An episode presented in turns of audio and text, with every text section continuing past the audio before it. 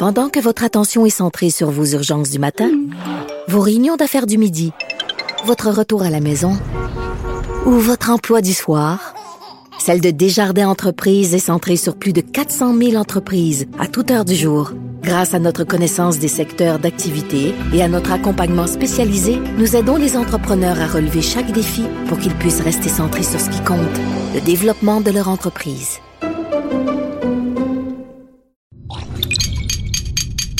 Cube Radio.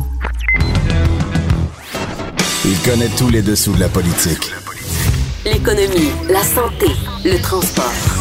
Antoine Robitaille. Là-haut sur la colline. Cube Radio.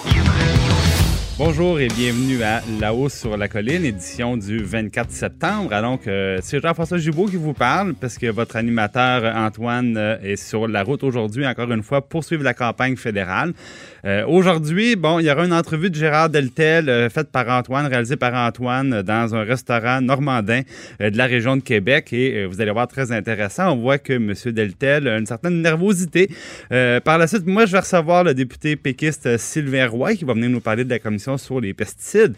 Mais avant, bien sûr, je rejoins justement Antoine qui est euh, sur la route. Euh, Antoine, euh, tu es rendu en Ontario. Oui, en Ontario avec le Bloc québécois, justement pour marquer la solidarité du Bloc avec les Franco-Ontariens qui ont quand même vécu des moments ou des passes difficiles avec les coupes de, Doug Ford, Doug Ford, donc le premier ministre ontarien, surtout en, novembre 2018. Donc, ça c'est difficile euh, pour, pour eux. Évidemment, ils ont réussi à obtenir leur université francophone, mais là, le Bloc voulait en profiter pour aussi proposer des mesures qui pourraient aider les Franco-Ontariens à, passer à travers, au fond, puis à améliorer leur sort. Donc, c'est des trucs qu'on a déjà entendus, là, François, euh, Jean-François. Il y a rendre obligatoire le bilinguisme pour les juges de la Cour suprême. Il y a aussi euh, toutes sortes de mesures qui font en sorte qu'on encouragerait euh, le français, confier au commissariat aux langues officielles des mandats de tenir, par exemple, toutes les institutions fédérales responsables de l'application de la loi sur les langues officielles pour protéger les minorités francophones, donc un, une espèce de rôle proactif euh, du commissariat. Ben, il y a aussi des choses intéressantes comme on voudrait inscrire dans la loi la différence entre la situation des minorités francophones au Canada et celle des minorités anglophones au Québec euh, dans un contexte nord-américain. Ça, moi, je trouve ça bien intéressant, mais c'est pas constitutionnel. ah bah, puis puisqu'on parlait de langue, puisqu'on parlait de langue, est-ce qu'ils reprennent aussi la question des, euh, des entreprises à charte fédérale? Dont parlait le, gouvernement du Québec? Oui, effectivement, on veut que comme euh, le NPD d'ailleurs, mais comme le Bloc aussi l'a dit dans le passé, la loi 101 s'applique finalement est priorité sur la loi sur les langues officielles au Québec. ça voudrait dire le travail en français pour euh, les gens qui sont employés par des, des, entreprises qui sont à charte fédérale. On pense aux banques notamment euh, à, Montréal, mais aussi l'affichage, tu sais, sur les plaines d'Abraham, tout est bilingue. Euh, sur les ponts aussi fédéraux à Montréal. Donc, c'est tout ça, les employés ferroviaires. Bon, il y, en a beaucoup dans le fond. Oui, il y en a, il y en a énormément. Et euh, donc, euh, c'est ce genre de demande-là que le Bloc fait aujourd'hui. D'accord. Mais maintenant, bon, évidemment, ils ne feront pas élire beaucoup de monde en Ontario parce qu'ils n'ont pas de candidats. Euh, donc, j'imagine que c'est seulement le temps d'une journée, mais ça va plutôt bien pour le Bloc. Là. On, voit que tous les maisons de sondage là, montrent, ils s'entendent sur au moins une chose, c'est que le Bloc remonte tranquillement dans les sondages. Donc, ça doit donner le sourire à François Blanchette, ça, j'imagine. Absolument. Et lui-même nous a confié qu'il ne s'attendait pas à ça, euh, qui est très heureux, euh, évidemment. Euh, mais, mais tu sais, euh, dans le passé, moi, j'ai toujours été surpris. J'ai parié en fonction de, par exemple, euh, too close to call, des prédictions de too close to call, et je me suis planté, j'ai perdu beaucoup d'argent. Donc, il n'y a rien, il a rien de sûr avec too close to call ou avec Québec 125, mais c'est sûr que ça, on, perçoit des tendances. Écoute, Too Close to Call hier soir sur Twitter disait que euh, actuellement, si l'élection avait lieu là, là, en fonction des sondages, que le, bloc aurait autant de députés que l'NPD, c'est-à-dire 23. Donc, c'est une hausse, très- c'est plus que le double. Ben, c'est ça, c'est qu'on rentre là dans les. Quand on arrive à 23, 24 dans les intentions de vote au Québec, ben là, c'est que là, Ouais. chaque point de pourcentage, là, ça se transforme en siège au Parlement. Et là, le Bloc rentre dans cette zone-là. Et puis, ben, comme tu le disais, ben, Ouais. on, on arrive à, à- à plus que doubler, puis on verra jusqu'où ça peut mener. Mais bon, Yves-François Blanchet fait une bonne campagne. Quoique, hier, bon, euh, la caravane bloquée, c'était euh, était au fameux chemin Roxham. Oui, Bon, puis là, on demandait quoi, un, un droit de veto sur la, la sélection des, des réfugiés, c'est bien ça? Ouais, ben je pense qu'on voulait reprendre la balle au bon de, de François Legault parce que souvenons-nous, François Legault, dans ses quatre demandes, il y avait l'idée que le Québec euh, contrôle aussi cette dimension-là de l'immigration qui lui échappe actuellement. Les trois types d'immigration. Ouais. C'est ça, exactement. Puis François Legault veut contrôler toute l'immigration maintenant, même celle des, réfugiés. Et, et- hier, euh, Yves-François Blanchette, euh, ce qu'il a dit au fond, c'est que le Québec devait avoir une sorte de veto sur euh, les réfugiés, sur les expulsions aussi.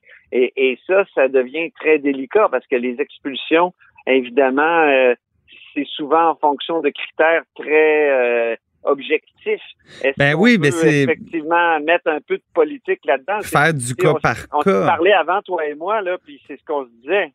Ben oui, parce que évidemment, on, veut que les gens soient traités équitablement.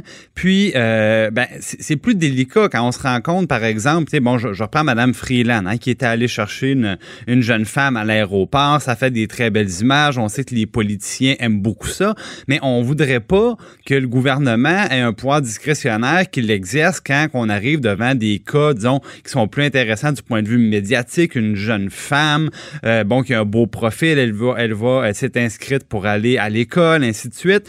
Euh, euh, moi, je suis pas sûr que si on avait le petit monsieur Bonhonnant de 55 ans, tout aussi travaillant puis bien intentionné, que le- la ministre irait faire son point de presse à côté pour dire, savez-vous quoi, c'est occupation au double version immigration, euh, on va sauver le petit monsieur. On est moins à l'aise avec ça.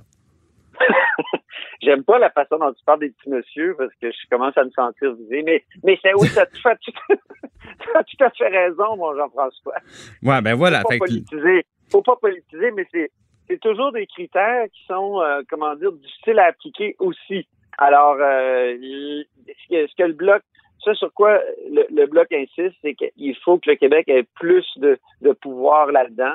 Puis je pense que c'est son message euh, général. Puis c'est aussi cassé euh, dans, juste pour sortir de la question stricte de, de, de, de l'immigration, c'est casser le, le fait que on, la loi sur les langues officielles met sur le même pied le français et l'anglais. Ça, je, tiens à le souligner. Euh, ils estiment qu'on devrait mettre dans la loi donc euh, cette, cette affaire-là, cette disproportion-là. Alors, c'est c'est toute la philosophie du bloc là, qui se déploie aujourd'hui, euh, entre autres en Ontario. Bon, maintenant, en, en terminant, Antoine, euh, t'es aussi, je le disais, euh, t'es allé manger une petite pizza avec Gérard Deltel au Normandin et tu Oui. me disais que M. Deltel, on- tu le sentais préoccupé un peu, notamment par Maxime Bernier. Oui, oui, absolument. Monsieur Deltel m'a semblé, comment dire, inquiet. Euh, comme sur ces pancartes électorales de ceux qui habitent Québec, là, vous verrez dans la, la circonscription de Louis Saint-Laurent, il y a un petit regard inquiet. Euh, et, et, donc, pourquoi? Parce que Maxime Bernier, il est parti avec une partie de la base du Parti conservateur à Québec. Il y a des gens qui sont réceptifs euh, à ses arguments, que ce soit sur le climat, euh, tu devrais voir ce que je reçois comme comme courriel ce matin, euh, Jean-François, parce que dans mon article, justement, je dis que euh, Monsieur Bernier, euh, justement, a fait des déclarations sur le climat où il dit, par exemple, que le facteur humain est peut-être pas aussi important qu'on le dit. Ouais, là, euh, M. Deltel te disait, ben moi, je respecte toutes les opinions, mais là, bon, on n'est pas Ouais. tant dans l'opinion comme dans la, la question scientifique. Mais c'est du quoi, c'est Moi, je, comprends une chose de, de M. Deltel, c'est qu'il Ouais. s'en va vers un débat des chefs nationaux où on a M. Scheer. Bon, il fait des efforts en français, évidemment, c'est apprécié, mais euh, je pense que Maxime Bernier, évidemment, a plus d'aisance, a rien à perdre, lui, puis euh, je pense que M. Deltel anticipe un peu ça euh, avec des petites craintes. Oui, absolument, parce que c'est- beaucoup. Les, les radios à Québec sont très entichées de, de Gérard Deltel, mais en même temps, sur le, ils trouvent plus cohérent dans leur dans son conservatisme un Maxime Bernier. Alors c'est sûr que euh, c'est sûr que M. Deltel marche sur des œufs. Voilà. Ben, ben, on écoute ton entrevue, Antoine, avec euh, beaucoup d'attention, puis nous, ben, on, on se reparle demain. Au plaisir, Jean-François. Merci beaucoup. Bonne route, Antoine. Au revoir. Pendant que votre attention est centrée sur vos urgences du matin, vos réunions d'affaires du midi, votre retour à la maison ou votre emploi du soir, celle de Desjardins Entreprises est centrée sur plus de 400 000 entreprises à toute heure du jour. Grâce à notre connaissance des secteurs d'activité et à notre accompagnement spécialisé, nous aidons les entrepreneurs à relever chaque défi pour qu'ils puissent rester centrés sur ce qui compte, le développement de leur entreprise.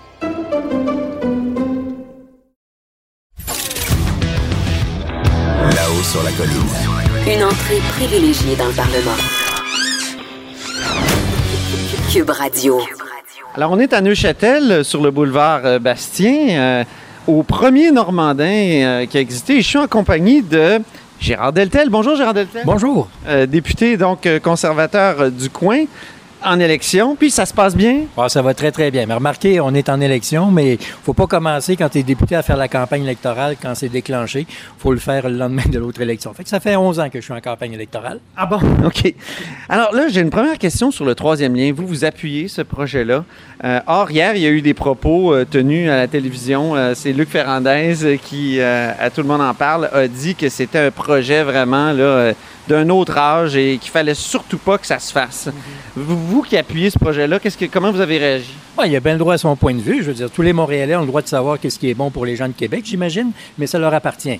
Nous, les gens de Québec, et nous, le gouvernement conservateur en puissance, c'est ce que l'on souhaite. On va accompagner le choix du gouvernement du Québec. Il faut quand même savoir que le, troisième lien, c'est une initiative du gouvernement du Québec, dûment élu par la population à travers la province il y a un an. Et il n'y avait personne qui a fait mystère de ça, que le troisième lien était un engagement phare de l'actuel gouvernement. Et nous, comme députés, comme candidats euh, fédéraux au fédéral, nous, comme gouvernement, euh, aspirant gouvernement fédéral, on appuie et on, accompagne le gouvernement provincial dans son choix. Monsieur Scheer a écrit une lettre au premier ministre en disant qu'il allait être un partenaire financier. Donc, c'est noir sur blanc. On est là et on n'a pas attendu les élections pour le dire. Ça fait plus de deux ans que nous, les conservateurs, avons dit si le gouvernement provincial va de l'avant, nous serons partenaires. Mais vous, Gérard Deltel, vous êtes favorable au troisième lien. Il me semble que je vous ai déjà entendu. Vous êtes un automobiliste passionné aussi. vous adorez les voitures. Alors, j'ai du mal à imaginer que vous n'êtes pas un peu fâché par les propos de, de Luc Ferrandez. J'ai une grande passion, oui, pour l'automobile de façon générale, d'ailleurs particulièrement les voitures anciennes, mais ça, c'est une autre chose. Comme, honnêtement, je préférais être passionné par les crayons, parce qu'une fois que tu as un crayon à 500 pièces, la job est faite, mais moi, dire les autos antiques, euh, c'est pas donné. Bon, re- revenons à ça. Monsieur Ferrandez, comme n'importe qui, peut bien dire ce qu'il pense, mais la réalité, c'est que les gens de Québec et les gens de l'Est du Québec aussi auront besoin de cette infrastructure-là. Pas peu fier, d'ailleurs, de dire que j'ai été le premier élu à avoir levé la main en 2015, en 2014, pardon, précisément le 4 septembre 2014 à 8 heures le matin, lors d'une entrevue, j'avais dit qu'il faudrait se poser la question si oui ou non on serait bon à Québec d'avoir un troisième lien. Donc, c'est pas nouveau en soi. Le débat s'est fait et nous, on a décidé de, de soutenir de soutenir le projet du gouvernement provincial et on va être un partenaire. Très bien.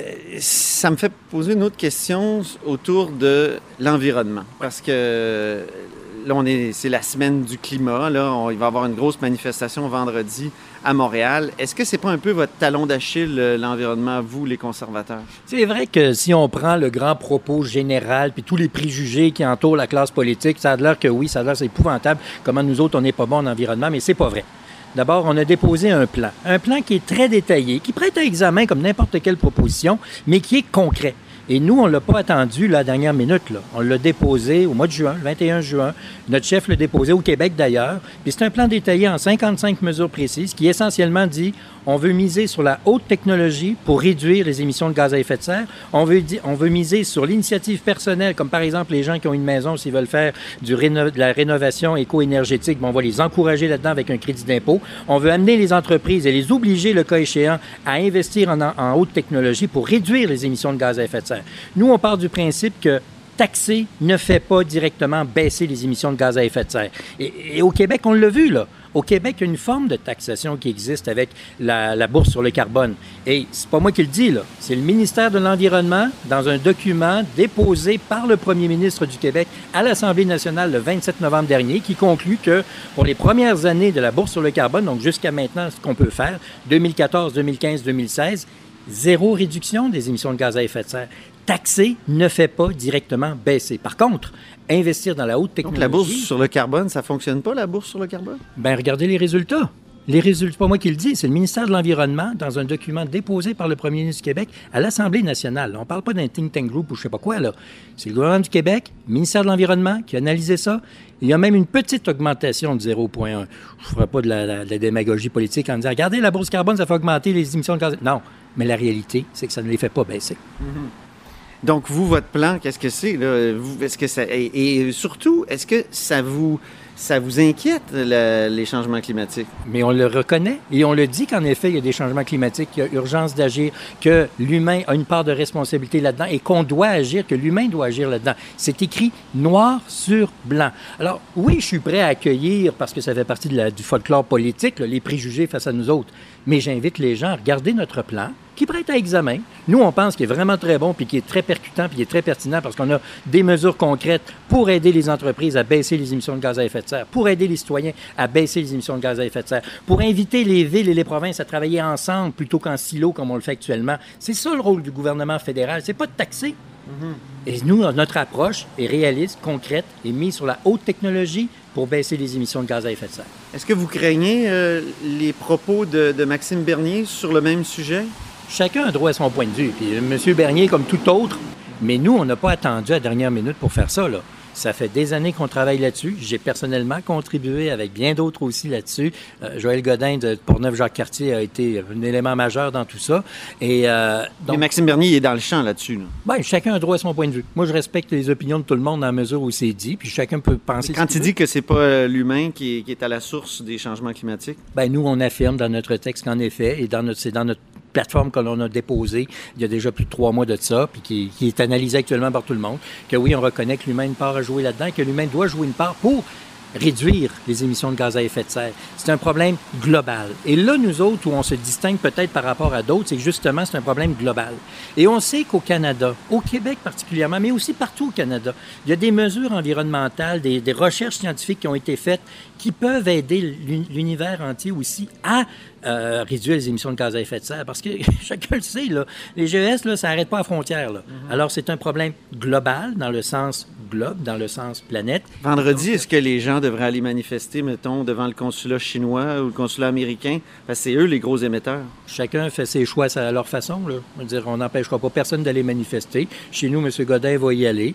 Euh, tout ce qu'on souhaite, c'est que, contrairement à ce qu'on a vu malheureusement, quand moi je vois M. Charette, le, le ministre de l'Environnement du Québec, qui se fait dire viens pas ici, je trouve ça très malheureux. Ah oui, pourquoi? Ben, je veux dire, chacun a le droit de faire sa, sa manifestation ou sa, sa proposition à sa façon, puis de dire ben toi je veux pas te voir parce que t'es pas le bienvenu. Moi j'aime pas ça. Irez-vous manifester vendredi à Montréal? Non, euh, je suis dans la circonscription. Il y a un bon événement qui a lieu au même moment.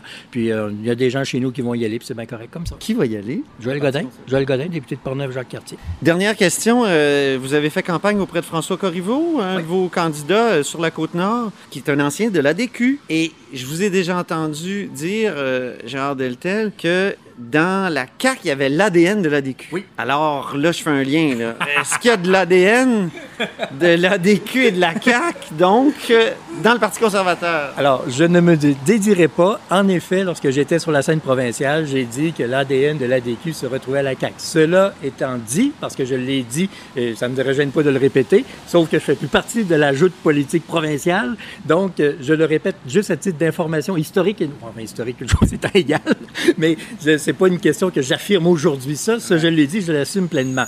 Alors, il y a des ADQs, il y en a quelques-uns au Parti conservateur. Notre lieutenant québécois, Alain Reyes, a été candidat de l'ADQ en 2003. Alors, alors oui, c'est sûr qu'il y a une pensée qui se rejoint de l'un à l'autre, mais nous sommes un parti très ouvert. François Corriveau, évidemment, je l'ai connu comme euh, quand, quand il était député de l'ADQ. J'ai été député de l'ADQ, j'ai été chef de l'ADQ. Nous avons fusionné avec la CAQ. Je suis très fier de mon passé dans la politique provinciale. Il n'y a aucunement question de me dédier. Cela dit, chaque citoyen fait ses choix à sa façon. Bon, ben merci beaucoup. Euh, je pense que c'est le thème de cette, de cette entrevue. Donc, chaque citoyen fait ses choix. Merci beaucoup, Gérard Deltel. Au plaisir, Antoine. Pendant que votre attention est centrée sur vos urgences du matin, vos réunions d'affaires du midi, votre retour à la maison ou votre emploi du soir, celle de Desjardins Entreprises est centrée sur plus de 400 000 entreprises à toute heure du jour. Grâce à notre connaissance des secteurs d'activité et à notre accompagnement spécialisé, nous aidons les entrepreneurs à relever chaque défi pour qu'ils puissent rester centrés sur ce qui compte, le développement de leur entreprise.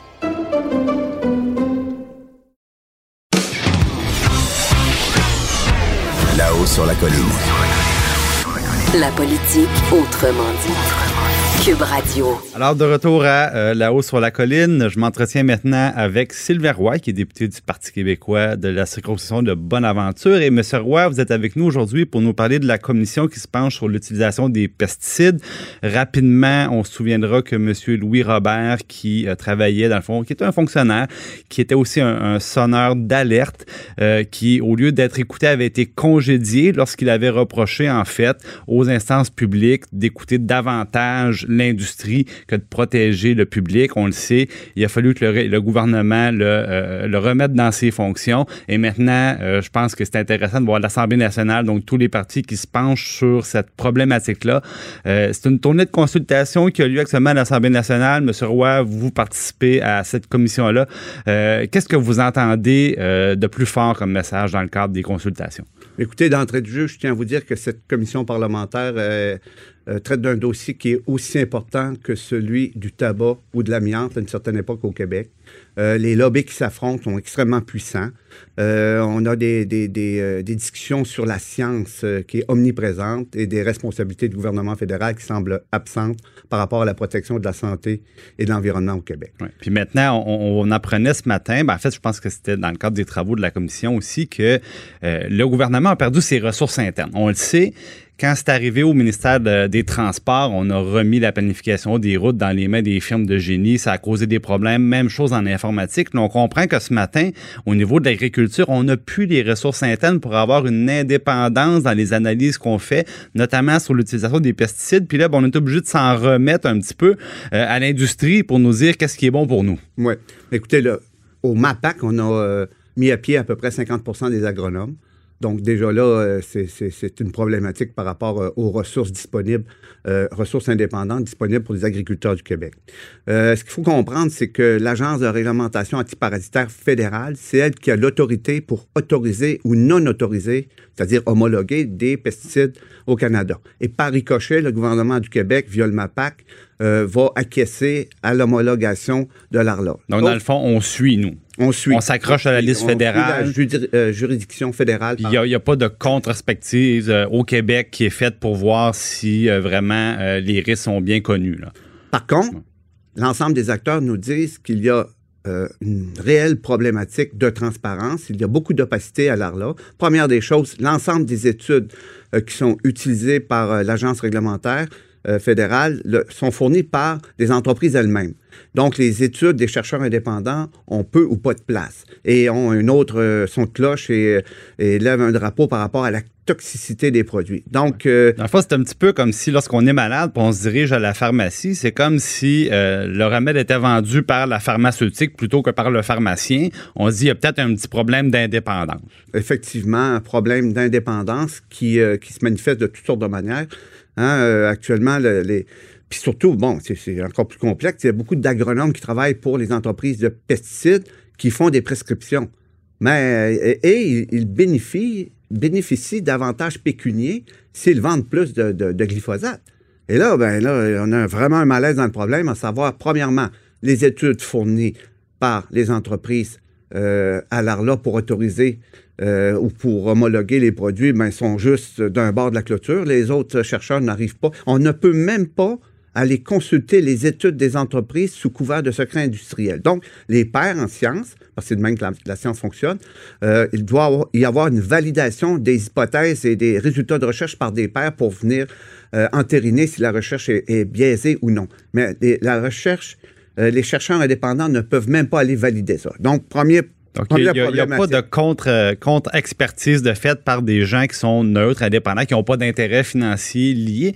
Puis, bon, je voyais que la transparence, là, on a un problème à ce niveau-là, même jusque dans la ferme, parce que quand, si bon, un agriculteur consulte un agronome, ben, on n'est même pas capable de savoir quel agronome lui a fait une recommandation pour son, euh, pour euh, ses champs, parce que tout ce qu'on a, c'est la facture de produit qui a été vendu. Je veux dire, c'est un minimum à un moment donné d'être capable de de mettre son nom hein, en bas de la recommandation, qu'on puisse après ça vérifier si ça a été bien fait. L'opacité est structurelle. OK? Bon, on n'a pas le nom de, de l'agronome. Et qui plus est, bon, il faut déclarer euh, les ventes de pesticides euh, au Québec. Sauf que on ne sait pas où les pesticides vont, on ne sait pas lesquels. Euh, et dans ce contexte-là, on- puis les, les modalités sont de 0 à 1000 tonnes, de, etc. Écoutez, c'est des échelles qui, sont, euh, qui, qui ne servent à rien. Les chercheurs peuvent absolument rien faire. Parce que si on avait un registre de vente et d'utilisation de pesticides en fonction de c'est où est-ce qu'on applique ça, quelle, quelle méthode et quel, quel produit on applique, on pourrait faire des études épidémiologiques et un suivi environnemental sur les eff- l'effet des pesticides sur la santé et l'environnement. Si dans une région X, euh, on a des cas euh, euh, de maladie de Parkinson, d'autisme et, bon, les- ce sont des hypothèses qui, qui, qui sont véhiculées actuellement, entend, plus, prégnantes dans ce coin-là, on pourrait faire des liens plus euh, plus importants et plus euh, scientifi- scientifiquement valables. Actuellement, on patauge dans, la noirceur totale et euh, on n'arrive pas à avoir ces données-là et on, on ne les fournit pas et on ne sait pas pourquoi. Bon, maintenant, en terminant en quelques secondes, M. Roy, euh, vous êtes en commission, euh, vous entendez aussi vos collègues des autres partis. Est-ce que vous êtes confiant pour la suite des choses? J'ose espérer que cette commission-là ne sera pas un exercice de relations publiques, mais va s'exprimer dans la réalité par un budget en recherche et développement pour faire une transition vers une, agriculture euh, euh, plus biologique et que le gouvernement va, euh, va, va déboucher les sommes pour faire la transition pour, pour du conventionnel au biologique. Parce que c'est un débat de société, c'est un enjeu de santé publique et environnementale euh, qui est extrêmement important pour l'avenir, euh, je dirais, de la santé de la population et la qualité de nos terres. On suit ça attentivement, notamment ce soir avec euh, l'agronome Louis Robert. Merci beaucoup, M. Roy, et on, on reviendra faire un bilan possiblement euh, plus tard lorsqu'il y aura un projet de loi, puis on verra les solutions qui seront apportées. Ça m'a fait plaisir. Au revoir, M. Gibault. Pour écouter cette émission, rendez-vous sur cube.radio ou téléchargez notre application sur le Apple Store ou Google Play.